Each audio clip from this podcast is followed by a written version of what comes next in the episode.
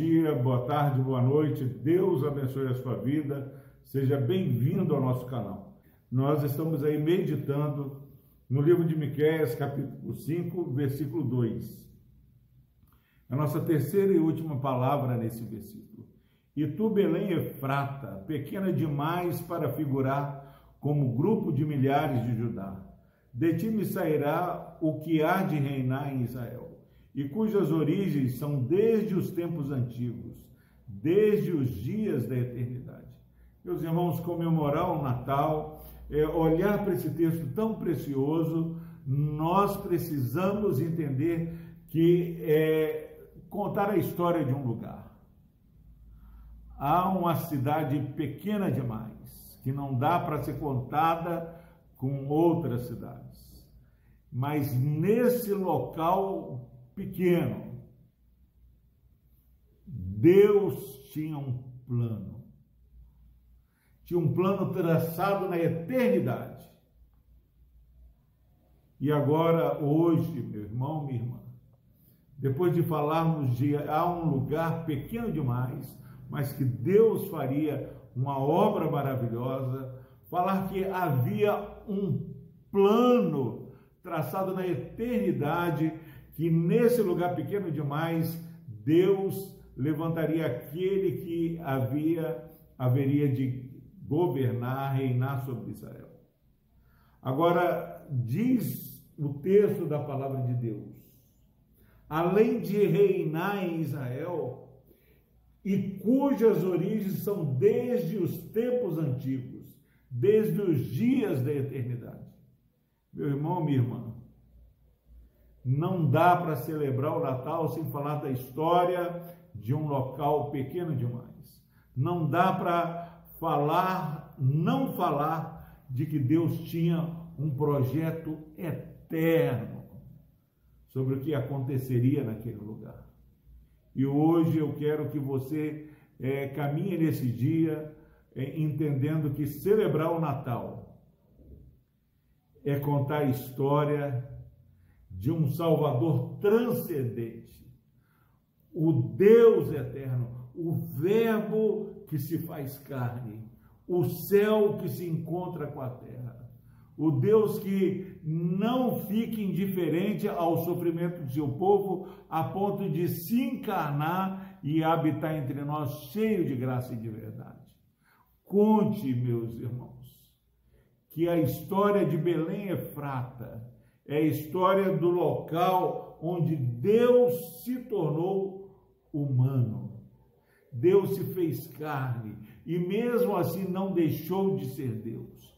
O Deus que sabe o que eu estou passando, o Deus que sabe o que você está enfrentando nesse mês onde deveríamos estar alegres porque é, comemoramos o Natal de Cristo.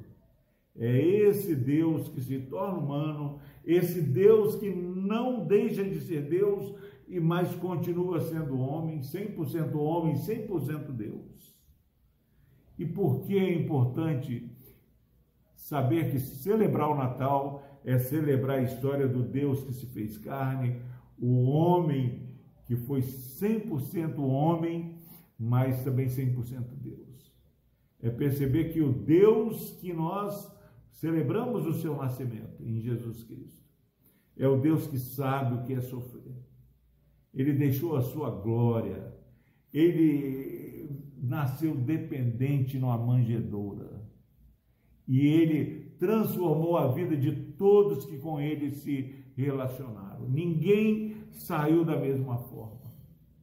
Ele curou cegos, ele curou leprosos, ele fez coxo andar, ele salvou o povo dos seus pecados. Celebre o Natal contando a história de Cristo, o nosso sumo sacerdote, o nosso sacerdote que é também o nosso advogado a ponto de podermos é, viver cada dia para a glória de Deus, porque se dissermos que não temos pecado, estamos mentindo, mas se confessarmos os nossos pecados, ele é fiel e justo para nos perdoar os pecados e nos purificar de toda injustiça. Então, no nome de Jesus, esse versículo 2 do capítulo 5 de Miqueias, ele fala para nós de um local pequeno demais, mas que foi alvo de um propósito eterno, um plano eterno do Senhor.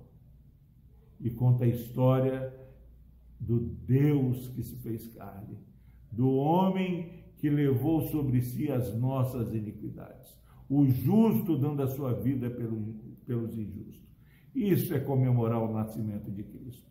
Vive esse dia alegre, porque Deus tem nos amado com amor eterno. Oremos ao Senhor. Deus amado, obrigado, Pai, pela tua palavra que nos conta dessa Belém Efrata, casa de pão, local de frutificação. Obrigado por esse texto que fala sobre, ó Pai, o plano eterno do Senhor e conta-nos a história do nosso Senhor e Salvador Jesus Cristo. Pai, que esse irmão, essa irmã que está ouvindo essa mensagem, possa nesse dia ter uma experiência sobrenatural com o Senhor. Pai, se alguém ouvindo esse vídeo, esse áudio, Pai, que o Senhor abra os ouvidos, abra o coração, abra a mente, ó Deus, para que possamos nos alegrar porque Jesus Cristo nasceu. No nome de Jesus nós oramos, ó Deus. Amém.